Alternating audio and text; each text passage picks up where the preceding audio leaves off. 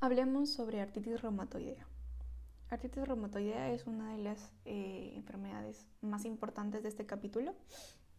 Em, bueno, característicamente la artritis reumatoidea es una enfermedad, y escuchen bien las palabras que voy a decir porque prácticamente las palabras o características o adjetivos que voy a darle a esta enfermedad van a describir esta enfermedad. Es una enfermedad autoinmune, sistémica, poliarticular, o sea que afecta a más de cinco articulaciones, de, curso crónico, que los pacientes cursan con la clínica más de seis semanas. Es, simétrica, ¿no? si ataca a un lado, ataca también al otro lado, recurrente y con sinovitis destructiva, que causa erosión articular. ¿Okay? Todas esas palabras van a describir o resumen eh, a grosso modo lo que es la artritis reumatoidea. Entonces, otra vez, es una enfermedad autoinmune, sistémica, poliarticular, crónica, simétrica, recurrente, con sinovitis destructiva y además deformante. Bien, eh, epidemiológicamente la artritis reumatoidea afecta al 1% de la población general y como toda enfermedad autoinmune es más frecuente o en la mayoría de las enfermedades autoinmunes es más frecuente en mujeres, 3 a 1 con relación a los hombres. Etiológicamente es una enfermedad idiopática. Usualmente se inicia entre la cuarta y la sexta década de la vida. Eh, es excepcional o es, eh, mm, ¿cómo decirlo? Em, es imposible que haya un paciente menor de 15 años con artritis reumatoidea. No suele presentarse en pacientes jóvenes, pero sí en pacientes entre la cuarta y la sexta década de la vida. Este, eh, su, eh, su, fisiopatología o todo la, la, todo, eh, fisiopatología, ¿no? lo que desencadena la enfermedad son los linfocitos T. Sobre todo los linfocitos TCD4 y los linfocitos TCD8. Entonces, antes de poder hablar un poquito sobre la fisiopatología, ¿no? para poder entender también eh, los anticuerpos muy relacionados a la artritis reumatoidea, o para poder entender también por qué el manejo va dirigido a ciertas, este, a ciertas interleuquinas, eh, tenemos que mencionar que la artritis reumatoidea está asociado a, al HLA-DR4. Acuérdense que las enfermedades eh, seronegativas están asociadas al HLA-B27. Bien, la artritis reumatoidea está asociada al HLA-DR4. Pero además, esta asociación este, em, define un mal pronóstico en el paciente. Entonces, no todos los pacientes tienen este, este gen, este gen HLA-DR4, pero el paciente que lo presenta eh, significa mal pronóstico. Otras características que dan un pronóstico es que la, erosión articular sea temprana, ¿no?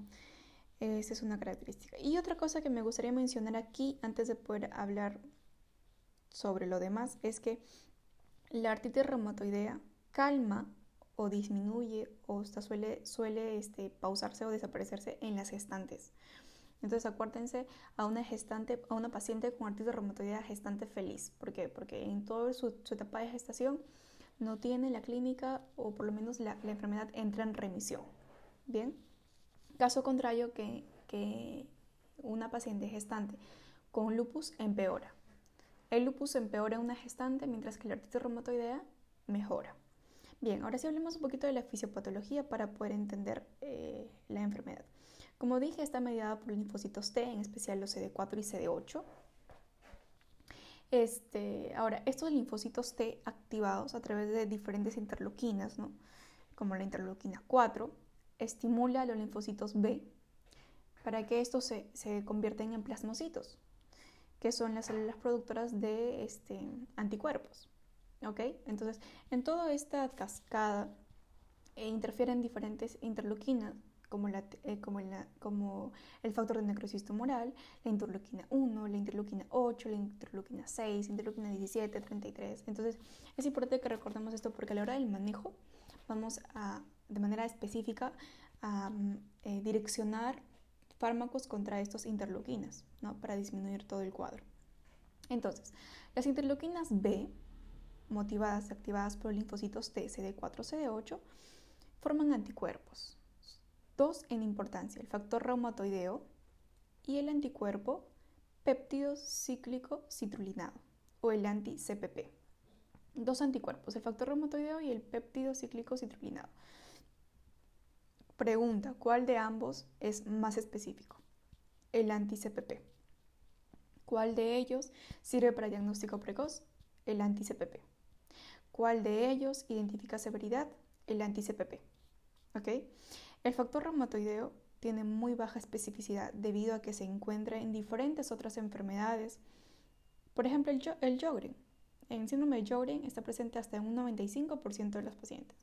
En la crioglobulinemia mixta puede estar presente hasta el 100% de los pacientes. Entonces no es muy específica. El que es más específico es el anti-CPP.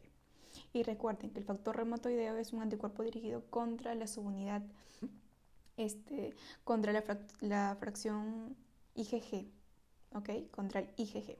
No IgM, sino contra IgG. Bien, entonces,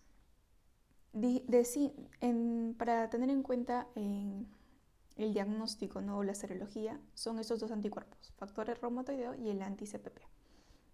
De mayor importancia para la artritis reumatoidea es el anti-CPP, porque es más específico, es el que nos da un diagnóstico precoz y es el que identifica severidad. ¿Ok? Bien, entonces, dijimos al inicio que la artritis reumatoidea es una enfermedad simétrica, bilateral, aditiva, erosiva, deformante, luxante, anquilosante. No es una enfermedad que destruye, destruye el cartílago y causa deformación de las articulaciones. ¿Cuáles son las deformidades que pueden presentar un paciente con artritis reumatoidea?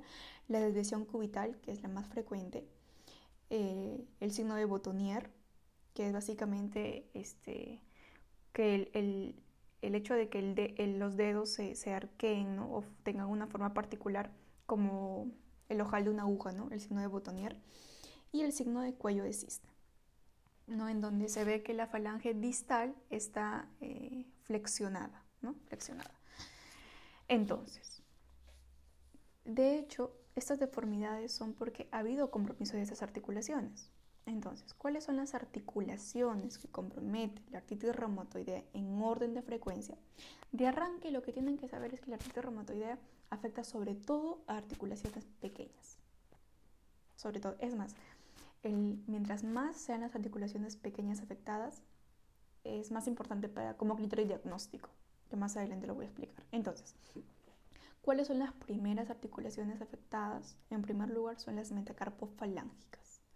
Luego le siguen las interfalángicas distales. No, las interfalángicas proximales. Las que no afectan justamente son las distales. En la artritis reumatoidea no se afectan las falanges distales. Pero entonces ustedes se preguntarán, ¿y el cuello de cisne, que básicamente es la flexión de la falange distal,